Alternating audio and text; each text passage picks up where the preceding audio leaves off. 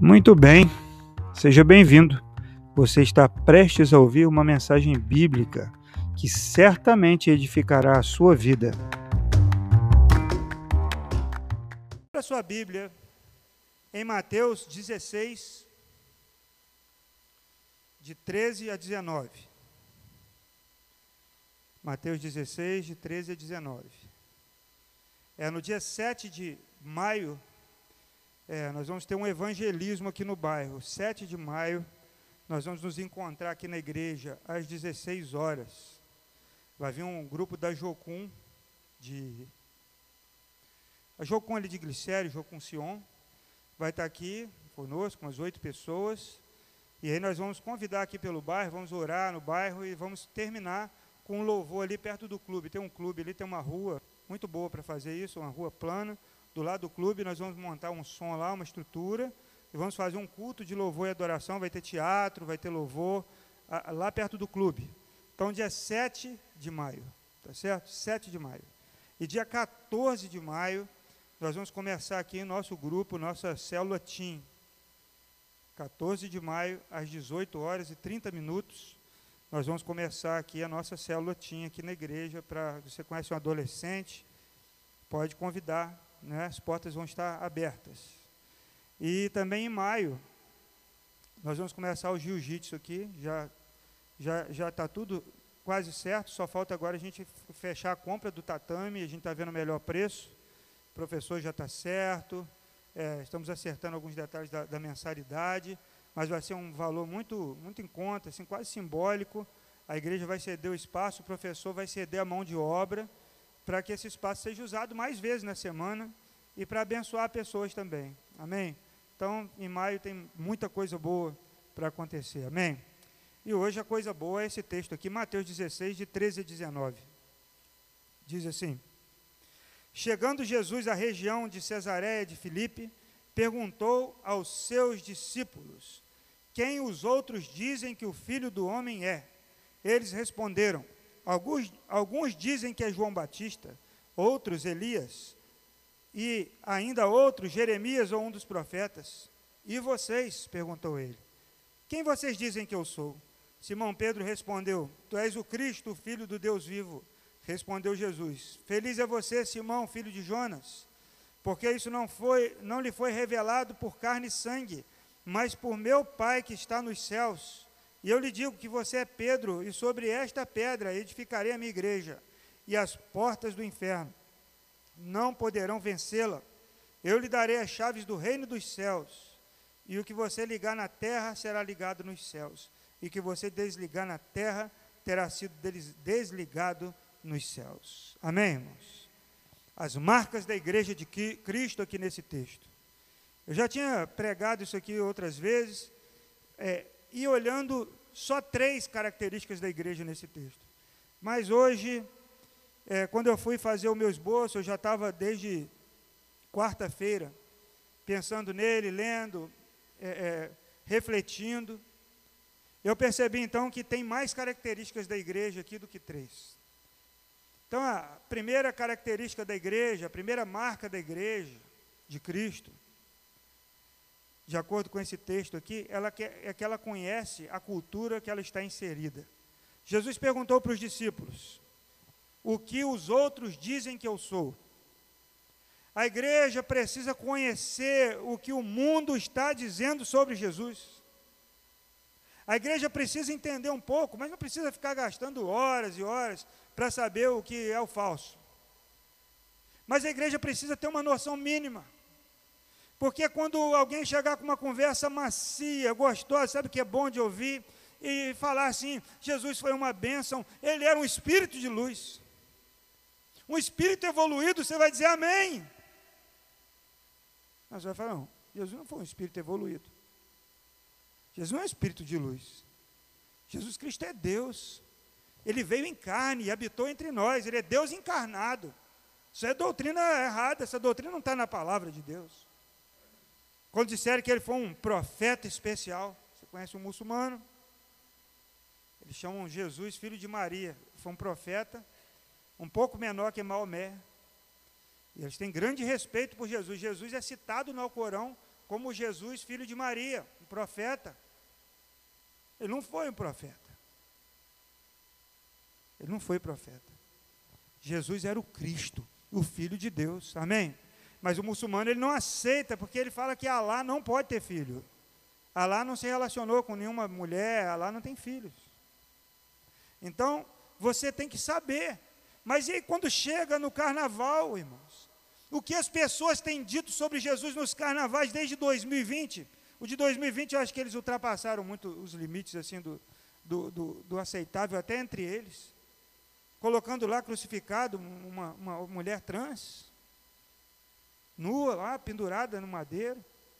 Depois ali no Rio de Janeiro, o diabo chicoteando ali é, é, aquele homem, simbolizando Jesus ali naquela passarela. Dizer que ontem, eu, eu até coloquei na internet para ver, eu não, eu não, não vi, eu não vou ficar vendo desfile, mas eu queria ver o momento, mas dizem que ia ter um momento, estavam espalhando na internet, em que Exu, porque a, a Novo Rio fez um desfile com enredo é honrando o Exu. Para explicar que ele não é tão ruim assim. Ele é bom, o Exu é bom.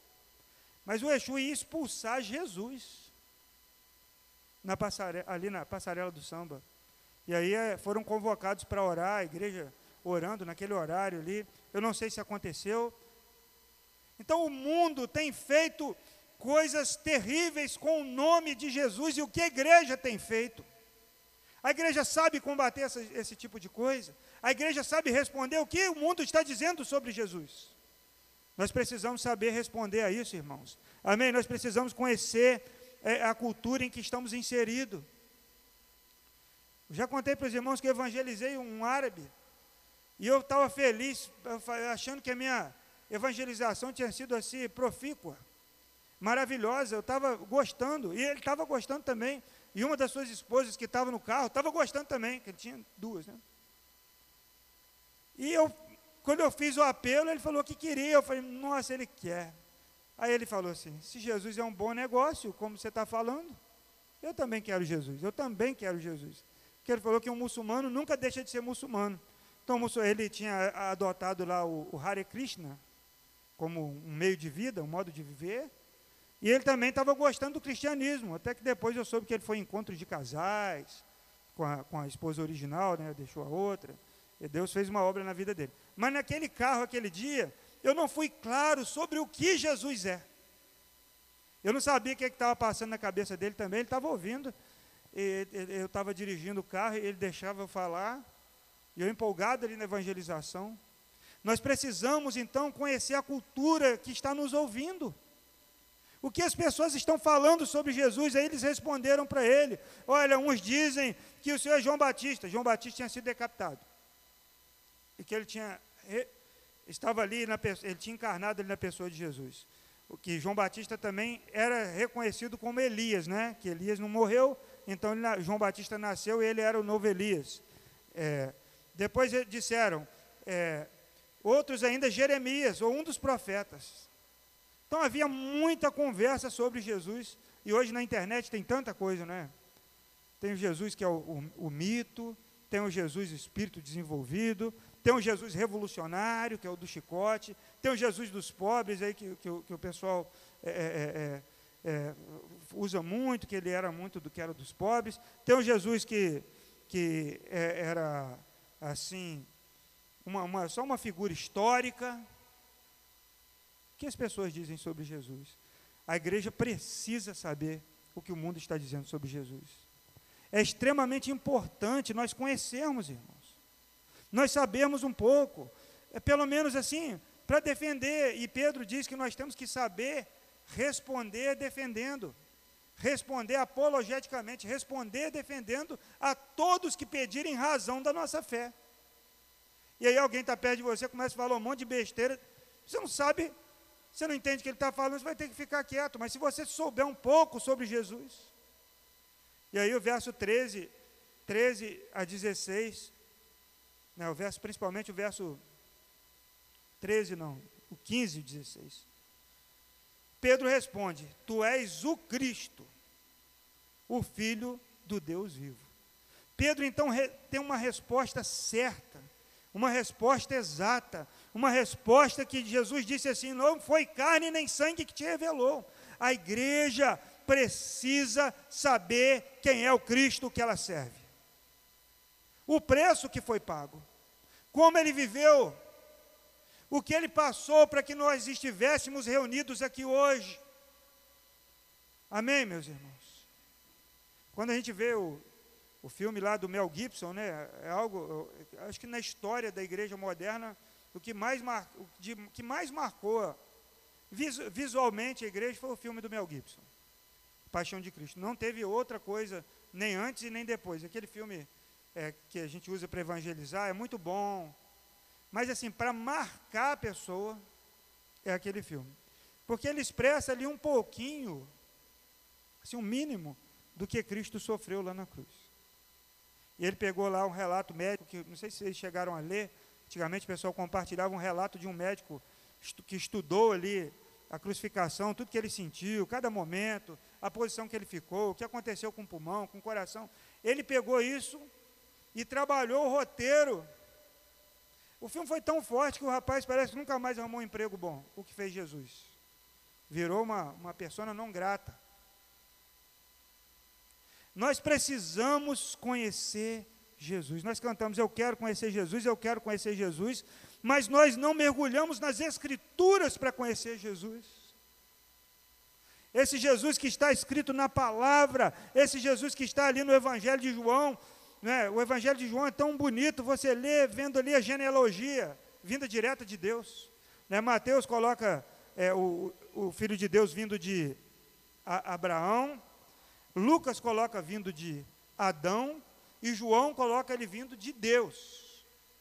Ele é o Verbo que se fez carne e habitou entre nós. Então ele não foi assim uma, um espírito que andou.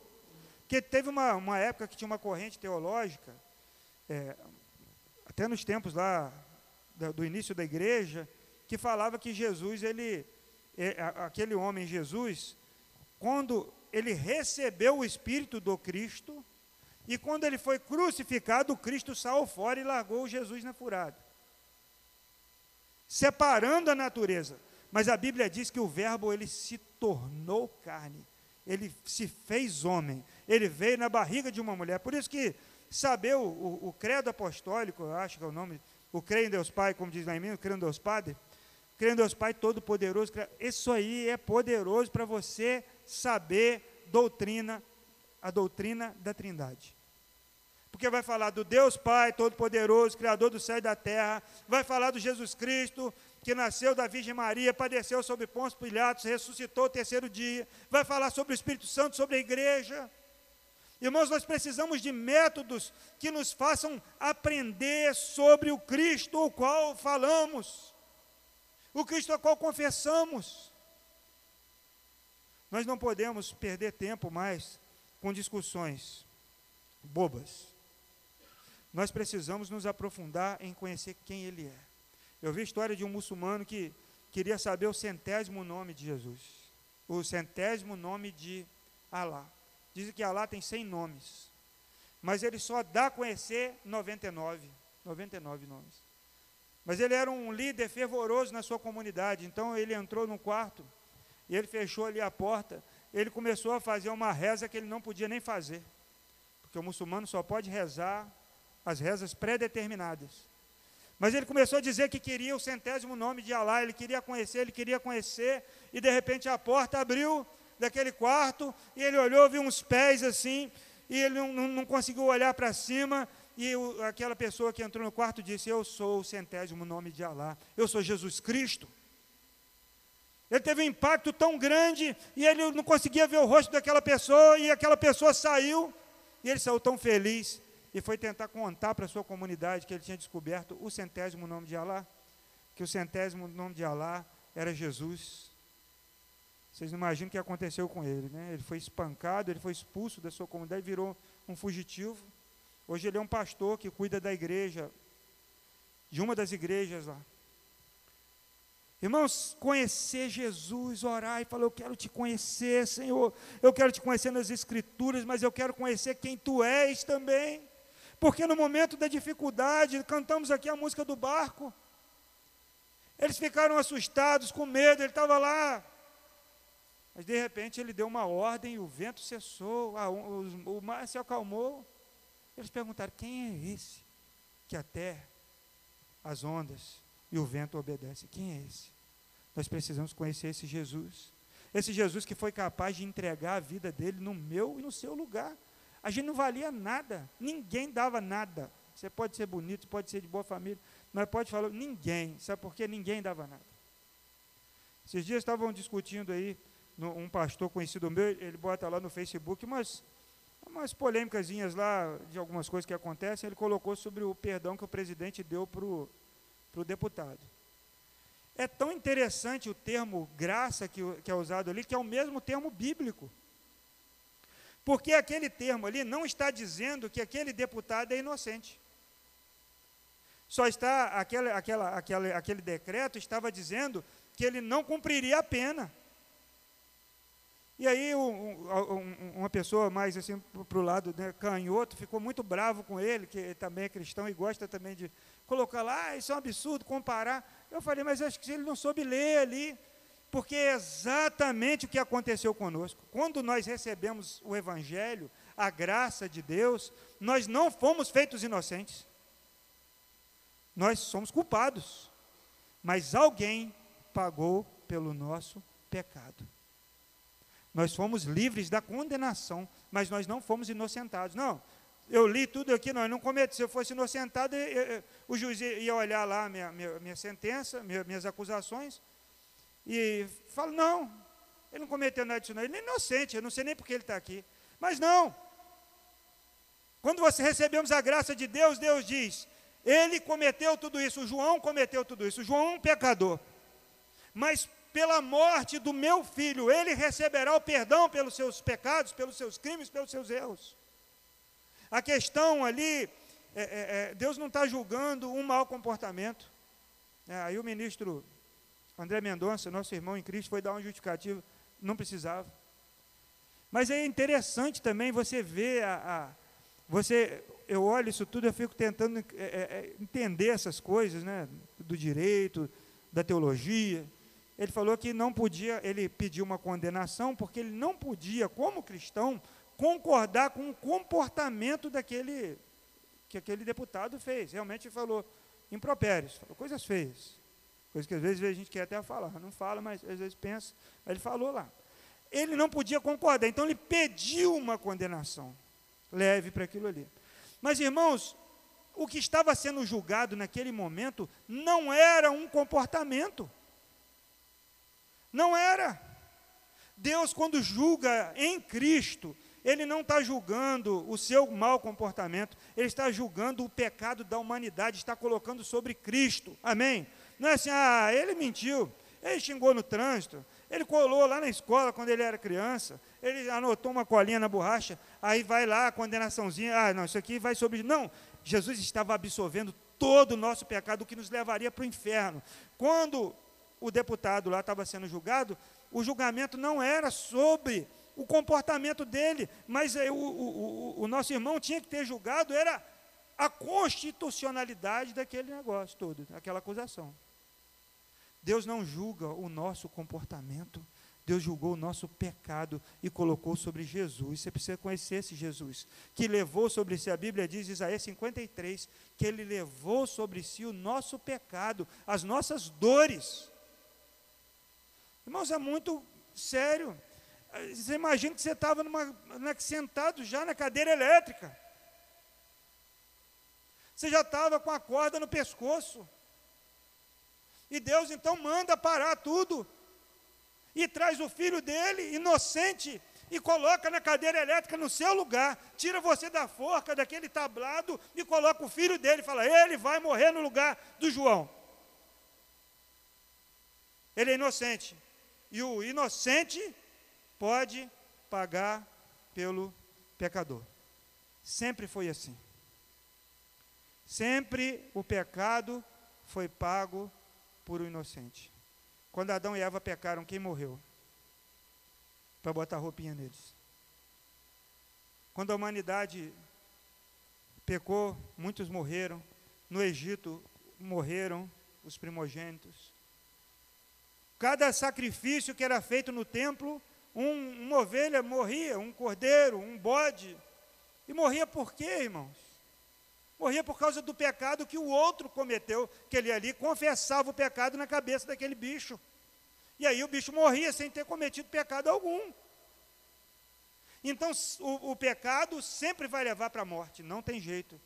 E Cristo, então, ele, o, Jesus que a gente precisa conhecer, esse Cristo, ele tomou sobre ele a culpa que era minha e que era sua, para que hoje nós fôssemos livres. Não somos inocentes. Fomos feitos, justi fomos feitos, fomos justificados. E Cristo, em Cristo foi feita a justiça de Deus. E qual era a justiça de Deus, irmãos? A justiça de Deus era o, a, o pecado é, com a, punido com a morte. Foi feita a justiça. Deus foi justo com Jesus, mas Ele não é justo conosco. Conosco Ele é misericordioso. Porque se Deus usar uma medida de justiça com a, com a gente agora, começa a cair desde aqui da frente para todo mundo. Porque não tem um justo sequer. O justo que tinha morreu, para que hoje nós fôssemos livres do pecado. Você precisa responder a isso quando você tiver, quando o diabo te questionar. Quando você estiver passando por uma crise brava, que nem Jesus lá no deserto, o diabo tentando ele lá em Mateus capítulo é, 4, né? Ou 3, Mateus 4, 4. Tentando ele, ele respondendo ali, porque ele sabia quem ele era. E nós precisamos saber quem nós somos em Cristo. Filhos de Deus, aceitos e amados por Ele, perdoados, amém? Ele vai falar assim: Mas você fez isso no seu passado? Fiz. Eu fiz até ontem também. Mas não é o que eu fiz, mas é o que Cristo fez. E todo pecado confessado é pecado perdoado. A Bíblia diz que o sangue de Jesus, 1 João, capítulo 1, de 7 a 9, o sangue de Jesus, seu Filho, nos purifica de todo pecado. Já foi feito. Quando ele falou, está consumado, foi feito lá. Não tem mais nada que ser feito, amém? Não tem nada. Nós precisamos, irmãos, outra marca da igreja, é ter uma revelação de Deus, uma revelação do Espírito Santo de quem Cristo é. Não apenas conhecê-lo mentalmente, sabe, estudar, vou estudar teologia, eu vou pegar um livro agora, vou estudar cristologia e vou decorar todos os títulos, os nomes, onde estão os textos, historicamente, onde ele foi, onde ele passou. Aí vai ser um conhecimento só aqui. Mas é pelo Espírito Santo de Deus, quando você recebe Jesus como Senhor e Salvador da sua vida. Você passa ali pelas águas do batismo, você tem um compromisso com Ele, o Espírito Santo ele vira seu professor. Ele começa a te ensinar. Quando Pedro respondeu, Tu és o Cristo, o Filho de Deus, Jesus falou, não foi na escola bíblica dominical, não foi na, na internet, não foi nas melhores páginas do YouTube, dos pastores mais famosos que você aprendeu, não foi a sua mãe nem seu pai, carne ou sangue, mas foi o próprio Deus que te revelou. A igreja ela precisa ter uma revelação de Cristo. O cristão, ele precisa, pelo Espírito Santo, irmãos. É fazer aquilo que o muçulmano fez lá, orando. Eu quero conhecer o centésimo nome de Alá.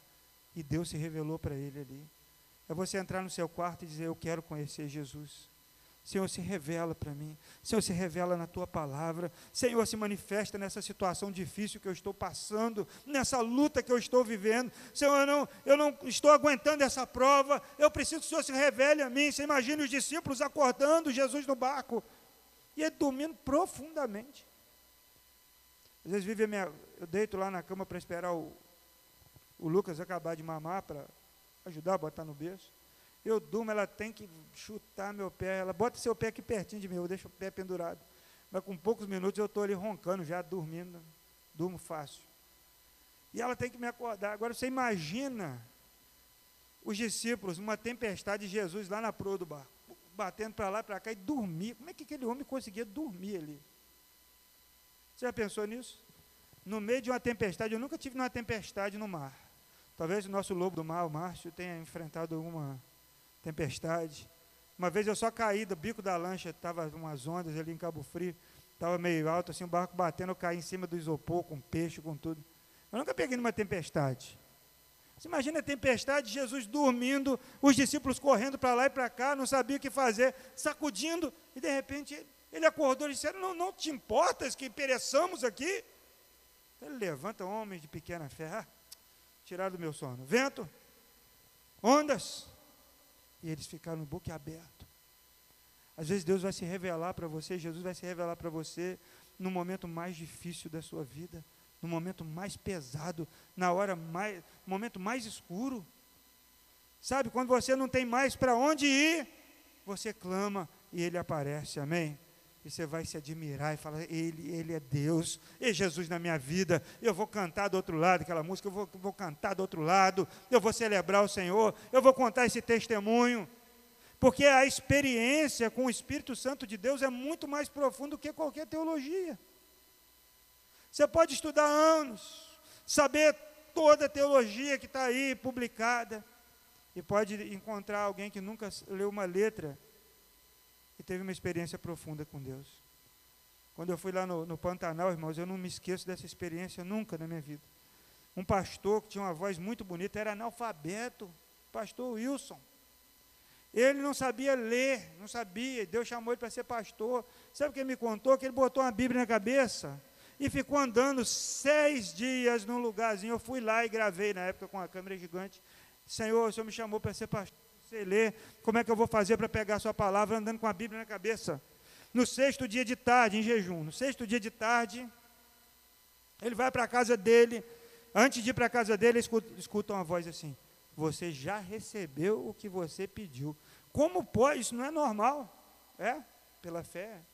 Ele chegou em casa com sua Bíblia, acendeu a lamparina dentro de casa, sentou sua esposa e seus filhos e leu simplesmente o Evangelho de Mateus. Ele nunca tinha lido. Ele era um índio, terena, lá no confim lá de Aquildauana. Sabe, o nosso Deus é um Deus de milagres. Quando você clama, você conhece pelo Espírito Santo, ele se revela a você. E ele sabia que ele podia começar a ler através daquilo ali. Então, você ora, você busca, sabe, uma revelação do Espírito Santo de quem Cristo é, e ele vai falar assim: não foi, não foi nos livros que você aprendeu. Foi o próprio Deus que te revelou. Amém, meus irmãos? Está no verso 17. Outra marca da igreja, irmãos, e essa talvez seja uma das mais difíceis. A igreja é formada por pessoas. Agora tem igreja no metaverso, né? A primeira igreja do metaverso é a Lago, Lagoinha de Orlando. É a primeira igreja no metaverso. É, metaverso já está funcionando, já tem igreja, já teve assédio. A mulher foi lá palpada, lá o cara agarrou a mulher no metaverso. E no metaverso a mulher entrou com processo também. E agora tem uma igreja para esse sem vergonha que agarrou a mulher lá, ir para a igreja também, no metaverso. Metaverso é do criação lá do Mark Zuckerberg, do Facebook, e está em teste, mas já está funcionando, já tem muita gente no metaverso. E a Lagoinha Orlando lá é bonitinho, o prédio é igualzinho assim, eu vi uma foto. E aí, semana passada, questionaram lá o pastor da igreja sobre essa, essa igreja no metaverso. Ele contou que não sei quantas pessoas tinham aceitado Jesus no metaverso. Irmãos, talvez ser crente no metaverso seja, seja fácil. A igreja ela é formada por pessoas. Né? Jesus disse para Pedro assim: Eu te digo que tu és Pedro. Tu és Pedro. Você imagine uma igreja que tenha 10, 15 Pedros. Pedro era aquele afobado, que tirava um canivete, cortava a orelha de alguém, que falava na frente de todo mundo. Cara, agora também não vou mais, eu desisto, vamos pescar todo mundo agora. Ia pescar e voltava. Irmãos, relacionamentos não são fáceis. E a realidade da igreja é que Deus colocou pessoas completamente diferentes umas das outras para estarem juntas aqui. E aí nós precisamos de entender que todo relacionamento, ele vai chegar em um momento que vai ser preciso um conserto. Um pedido de perdão, um reconhecimento que errou. A cada vez que alguém erra, eu mudo de igreja. Cada vez que a mulher falha, eu separo e caso de novo. Cada vez, então, assim, as pessoas estão Estão, está tudo muito descartável, tudo muito fácil, porque não tem assim um compromisso. Agora eu vou para o metaverso, eu não preciso nem para outra igreja mais. Você pensa bem, eu não preciso mais nem ir para outra igreja física agora, agora eu vou assistir culto é no metaverso. Vou criar meu avatar do jeito que eu achar. Se eu fosse fazer um avatar lá, eu ia fazer magro. E E assim, um avatar ciclista com um corpo mais bonito, um cabelo mais, com uma qualidade capilar maior. Não seria eu. Eu vou idealizar um eu e vou colocar esse eu idealizado numa igreja virtual com um monte de gente idealizada. Que ambiente que é esse? Porque na vida real, mesmo, uma criança sai correndo aqui, bate lá a cabeça no vidro, você fica chateado. Né? Outro dia eu estava conversando com uma senhora ali na porta, eh, não lembro qual, não sei se foi a, foi a sua mãe, a mãe dele, a mãe do Danilo. Ah, acho que foi a Helena que passou igual uma bala entre nós, assim, ela deu uma sacudida para cá. Esse é o mundo real microfone não funciona, o filme não passa. O pastor falou alguma coisa, o irmão pisa no seu calo. Aí você fica triste, aí você vai lá, oh, meu irmão, você falou algo que me aborreceu, eu queria te pedir, sabe, que você me explicasse.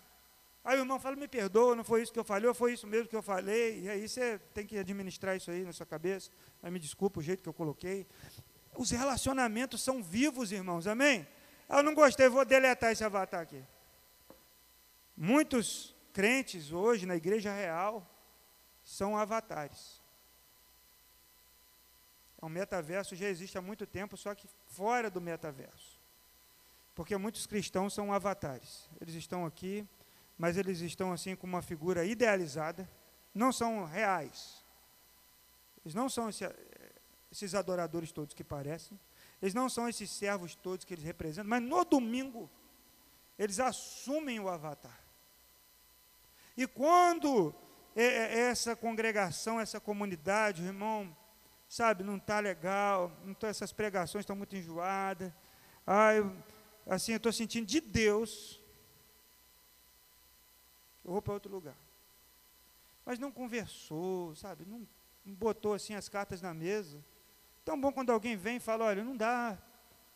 Você fala assim, me perdoa, meu irmão, vai, olha, a amizade vai continuar, Deus te abençoe, se é isso que Deus tem. Se não, oh, irmão, vamos caminhar mais um pouquinho junto, vamos tentar, vamos orar junto, vamos tomar um café. Sabe, o relacionamento da igreja precisa ser assim, a igreja formada por pessoas, gente, reais.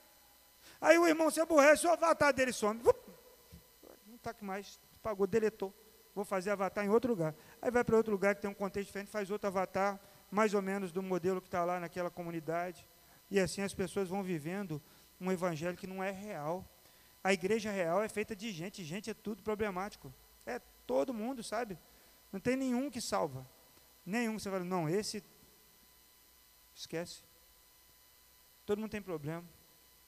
Cada um de um jeito, cada um uma dimensão, cada um passa por suas lutas, e nós juntos podemos uns aos outros, sabe? Na Bíblia, a Bíblia diz que nós podemos consolar uns aos outros, incentivar uns aos outros, animar uns aos outros, ajudar uns aos outros nós somos sermos solidários, cada um com a fraqueza que tem, ser solidário com o outro. Essa é a comunidade santificada de Cristo, é a igreja reunida, igreja feita de pessoas. Amém? Quinta marca da igreja de Cristo, irmãos, é que a igreja de Cristo, ela é edificada por Ele mesmo.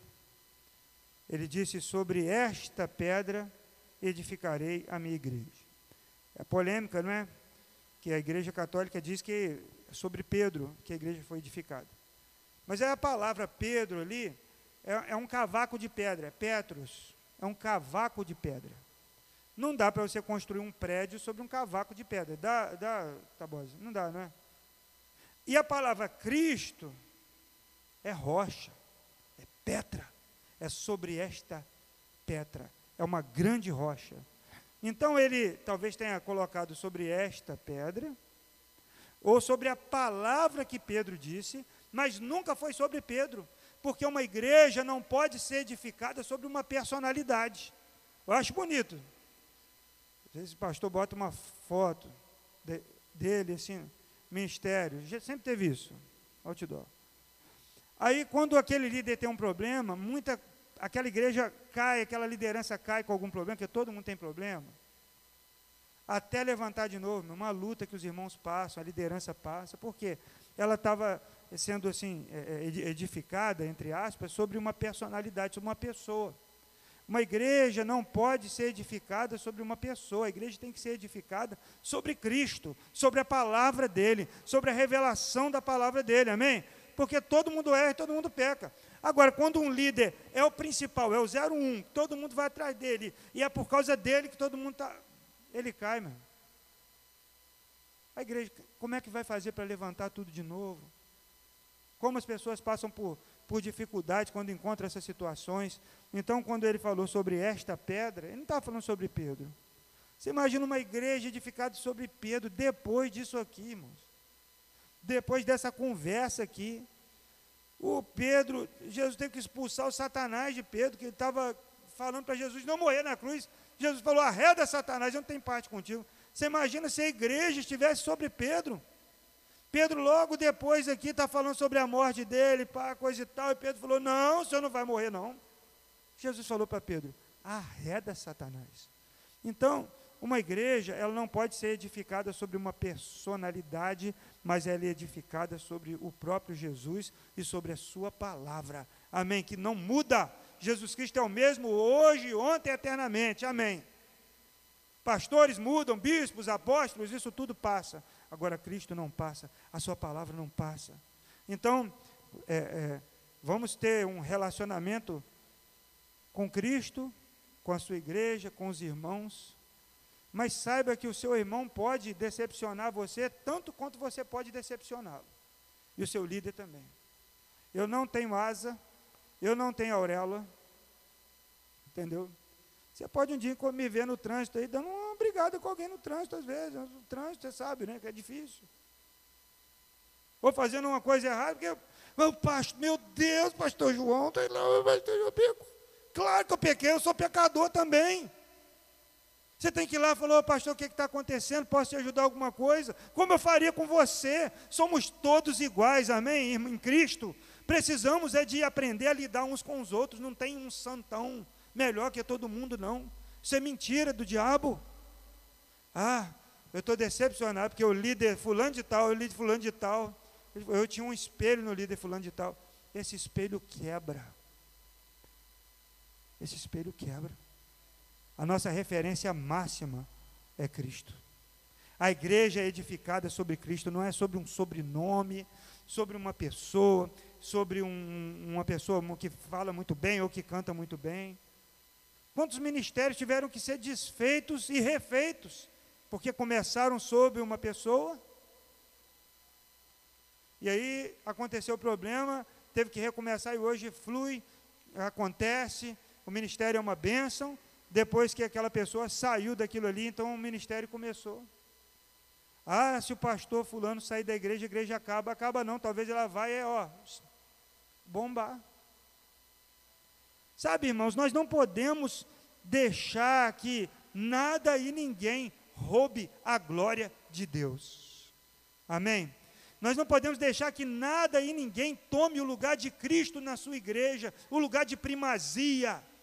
Ele é o Cristo, amém?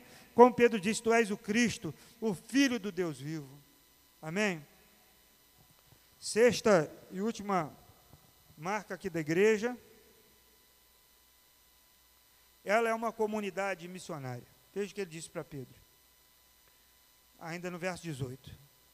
E esta pedra edificarei minha igreja, e último, a última frase, e as portas do Hades ou as portas do inferno não poderão vencê-la.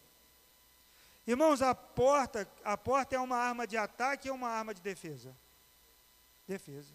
Fechou a porta. Então, se o inferno está se defendendo, é a igreja que está atacando. Amém? Nós não podemos ser uma igreja, um crente que fica ali recuado, com medo. Vamos fazer aqui um, uma batalha espiritual aqui antes de sair, mas vamos ficar aqui reunidos. Já foi, Jesus falou: vai, vai, prega. Enquanto a igreja vai, o inferno é que vai sendo acuado e vai fechar a porta. E as portas do inferno não podem resistir à igreja que avança. Não resistem, irmãos. Tentam, tentaram de todo jeito, desde Atos capítulo 7 quando lançou uma perseguição sobre a igreja ali com Estevão, desde esse tempo a igreja do Senhor nunca parou de ser perseguida. Nunca. Nunca. Mas ela nunca parou de crescer. Ela nunca deixou de avançar. Ela nunca deixou de fazer trabalhos comunitários. Ela nunca deixou de transformar lugares, de levar esperança para as pessoas. Então a igreja ela avança evangelizando Você contar seu testemunho. Ontem eu fui com a, com a Helena ali em Boacica. Um senhor tinha me chamado já para ir na casa dele. E eu não estava conseguindo tempo. Estava é, meio enrolado. Aí ontem eu fui lá. Pude sentar na cozinha da casa dele. A esposa dele estava fazendo um almoço lá. Falou assim: Eu queria que o senhor viesse um dia aqui orar. Eu falei: Ué, eu vim hoje orar. Ela falou: orar hoje? Eu falei: Vou orar hoje, agora. Vou ler a Bíblia aqui. E pude declarar ali a palavra de Deus. Meus irmãos, nós não podemos deixar perder as oportunidades, às vezes no seu trabalho, às vezes é um bilhete, às vezes é uma Bíblia que você dá de presente. Conhece um bebezinho que nasceu, a pessoa não é crente, seu amigo. Dá uma Bíbliazinha e coloca ali um versículo para a família ler. Dá. Fala, eu quero orar por você. E ore. E na sua oração, fale sobre Jesus na oração. Para que ela possa ouvir. A igreja precisa avançar evangelizando. O inferno vai recuar. Aquela família que estava oprimida, sofrendo, que estava ali na, na, na prova, à medida que a luz entra, pode ser uma luzinha, um fósforo, a escuridão desaparece. Amém, irmãos? A escuridão desaparece, porque ela não resiste à luz. Ele disse: as portas do inferno não vão prevalecer. A igreja precisa avançar, marchando, fazendo ação social. Precisa fazer papel da igreja. A igreja precisa avançar, levando transformação, buscando bolsa de estudo, sabe, levando crianças para tirar de um lugar e botar no outro, arrumar, abrir porta de emprego, curso de capacitação. A igreja pode fazer, não é que a igreja precisa montar uma ONG para isso, mas se cada um se comprometer, ah, você tem sua empresa lá, ah, tem um lugar para estágio, ah, então tá bom, ó, tem um lugar para estágio. Tem aqui uma pessoa que precisa de um estágio, está aqui a pessoa que tem um estágio. A igreja faz a ponte, irmãos. Nós não precisamos ficar preocupados. Olha, vamos reunir e vamos organizar, que vamos fazer uma ONG para abrir porta de emprego, capacitação. Nós somos aqui uma, uma igreja tão com tanta diversidade. Um tem uma ideia, outro tem outra, eu posso dar um curso, olha, eu sei de, de ter uma oportunidade de trabalho assim, assim. Olha, fulano lá faz salgadinho, você vai ter um aniversário? Tem um fulano lá que faz salgadinho. A igreja vai abençoando e vai acontecendo uma troca que todo mundo é abençoado, irmãos. A igreja precisa avançar pensando nisso, amém? Pensando em levar. Sabe, a pessoa está com fome. Ela, ela vai, tem gente que não vai ter o que comer amanhã. Tem gente que vai, não vai ter o que comer amanhã. Isso é uma realidade, não é brincadeira, não. A gente joga comida fora, mas tem gente que não está assim, preocupado qual vai ser o almoço de amanhã. Não é assim porque tem uma variedade, é porque não tem o que fazer. E você pode ajudar. Eu posso ajudar. Basta a gente descobrir como fazer. Às vezes você não, não, se, não, não se intera, não dá. A igreja precisa, irmãos, fazer com que vidas sejam transformadas. Nós temos lá em, lá em Boacica o nosso trabalhinho lá, um trabalho simples. A gente só faz um café da manhã, irmãos, e prega a palavra todo domingo. Mas obrigado. Mas nós temos lá dois meninos que estão lá na escola, conseguimos bolsa pra, na escola de tênis, Toller. Aí o Vitor frequenta aqui a igreja, esposo da Paula, ele, ele joga lá, ele gosta. Ele viu que a menina tem uma ginga boa, e tem um menino lá muito responsável, falou, pastor, o que, que você acha da gente dar essa bolsa para esses dois? Aí fui lá, conversei com os pais, eles estão lá, ah, é só uma escola de tênis. Não é. É sair de um ambiente para o outro, é ter oportunidade de ver o mundo de outra forma. Sabe, lá no, no, na escolinha do Vasco tem um dos nossos meninos lá. Está lá. A escolinha lá do R9, você não precisa ser rico, basta você ter amigo com dinheiro. Né? A, a escolinha lá do R9, queria dar duas bolsas para nós, mas agora quer fazer uma seleção, porque eles vão entrar num campeonato, estão querendo sub-15. Vai lá escolher um sub-15 nosso lá para colocar lá. A igreja, ela não precisa fazer uma ONG para poder fazer a obra de Deus, basta ela se disponibilizar. E aí você vai vendo as oportunidades e encaixando as pessoas. Isso é transformação social. Porque quando você tira um menino, uma menina de uma realidade tão difícil e coloca em outra realidade, aquilo ali pode elevá-la. Ela pode conhecer alguém que vai ajudar, ela pode querer estudar mais, ela vai ver, não vai ficar só vendo os TikTok. Criança não sabe nove vezes nove, não sabe nove vezes nove, mas você vê dançando um TikTok. Eu fico olhando de longe, eu falei, aí o moço até riu. A menininha estava lá do outro lado da quadra semana passada, ela só não. Eu falei assim, pergunta quanto, ela quanto que é 4 vezes 4. Ela não sabe quanto é 4 vezes 4. mas ela sabe a trend.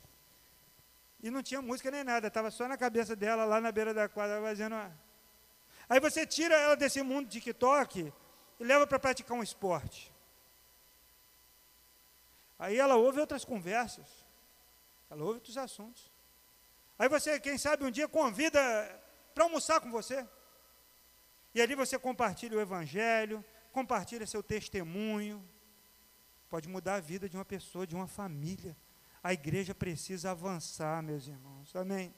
Nós não podemos ficar parados, encastelados, pensando: olha, o mundo está muito difícil, olha a política, olha, precisa ter uma transformação social. A transformação é você, sou eu, a igreja.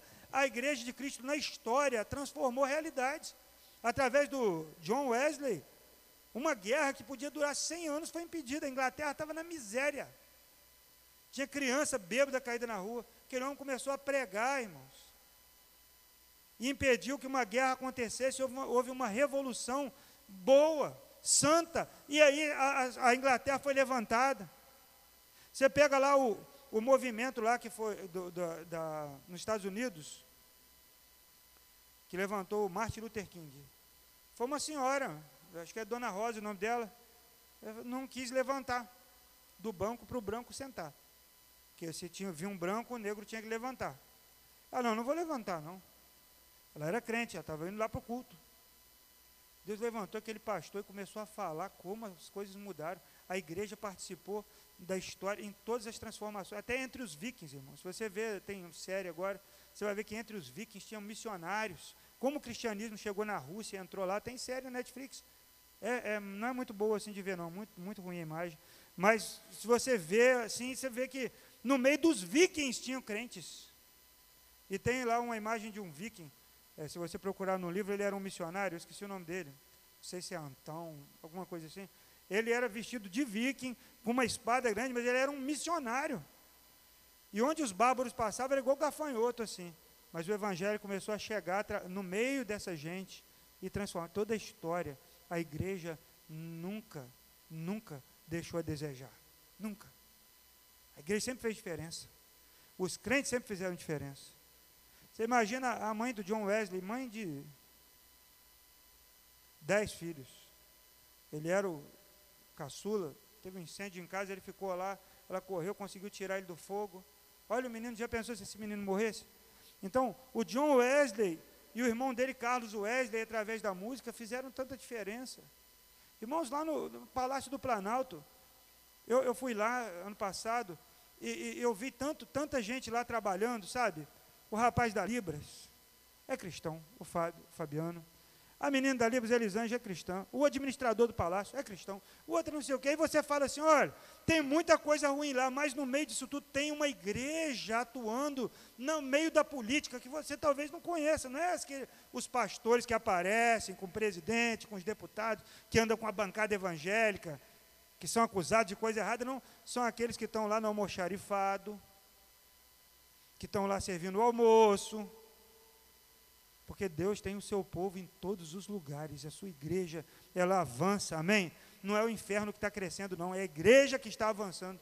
Essas reações que eles fazem no carnaval aí, isso aí é reação, isso aí é o, é o vírus reagindo à, vacina. Uma vez a, aquela, uma sambista antiga lá, da Mangueira, falando que estava um problema, porque as baianas estavam convertendo todas, estava com crise de baiana.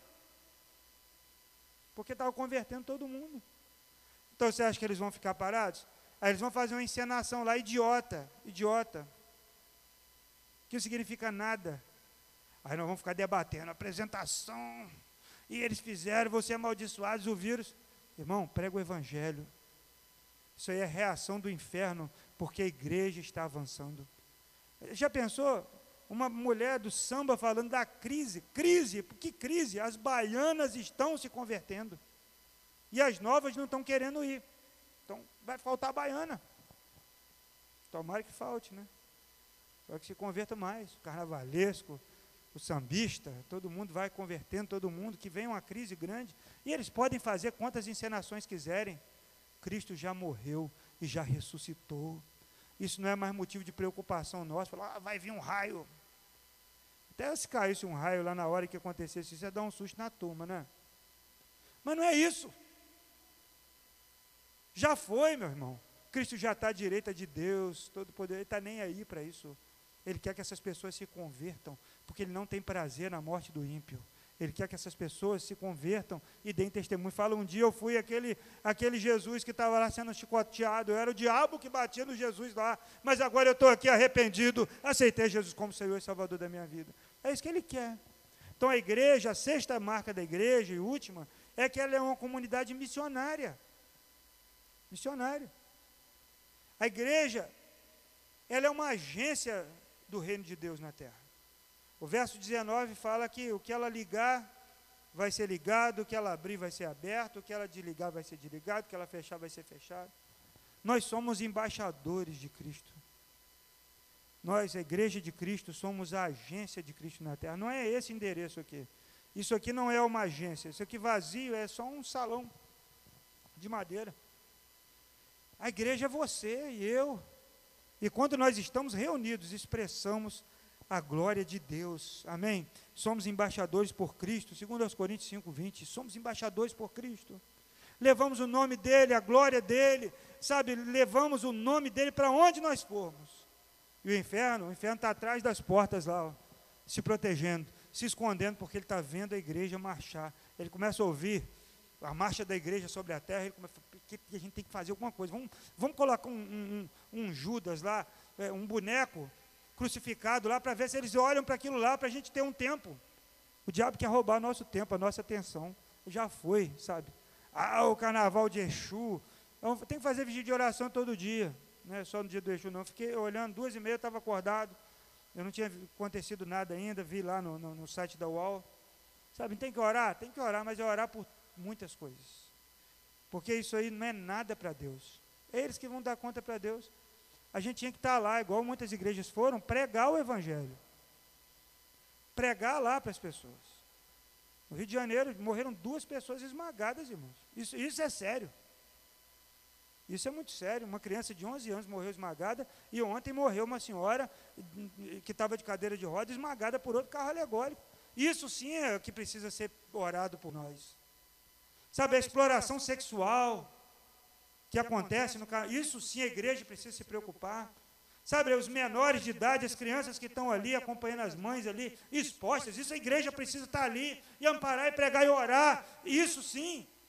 O diabo nos distrai com coisas que não têm relevância nenhuma. E nós paramos, vamos debater, vamos discutir, vamos botar postagem na internet. Perere, irmãos, a igreja precisa avançar. Deixar os fatos sem importância. E aí, Hebreus capítulo 12 fala que nós devemos deixar todo embaraço, todo o peso do pecado e olhar para o autor e consumador da nossa fé, Jesus. Amém? Essas são as marcas da igreja, seis marcas que eu separei para você.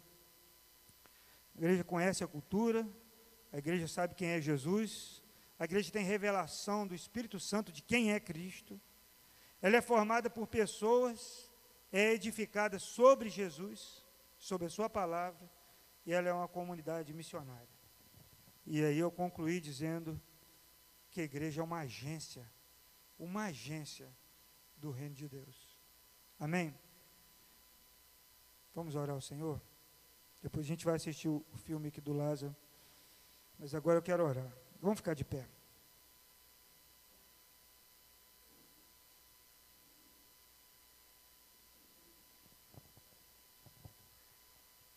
Deus, nós estamos diante da Sua palavra.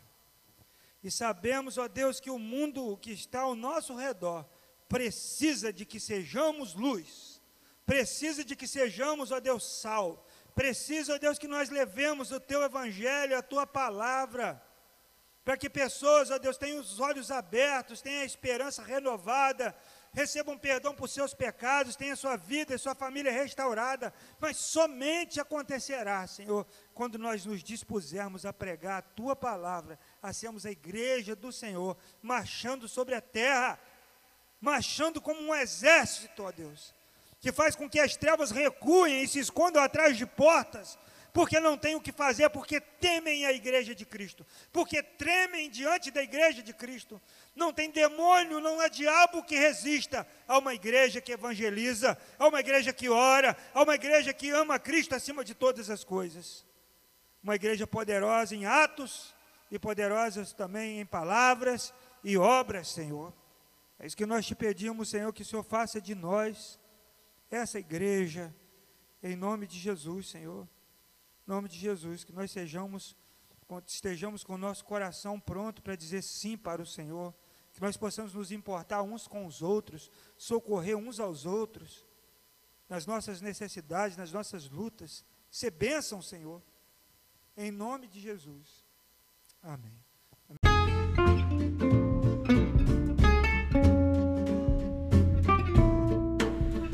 Muito bem, que bom que você chegou até aqui. Eu quero dar uma palavrinha final. Quero convidar você para nos conhecer pessoalmente, né? Vem aqui conhecer a igreja. Nossos cultos acontecem sempre aos domingos às 18 horas e 30 minutos no Vale das Palmeiras em Macaé. Muito bom saber que você está participando através desse podcast das nossas ministrações, que você possa ter sido edificado. Um abraço, Deus abençoe a sua vida.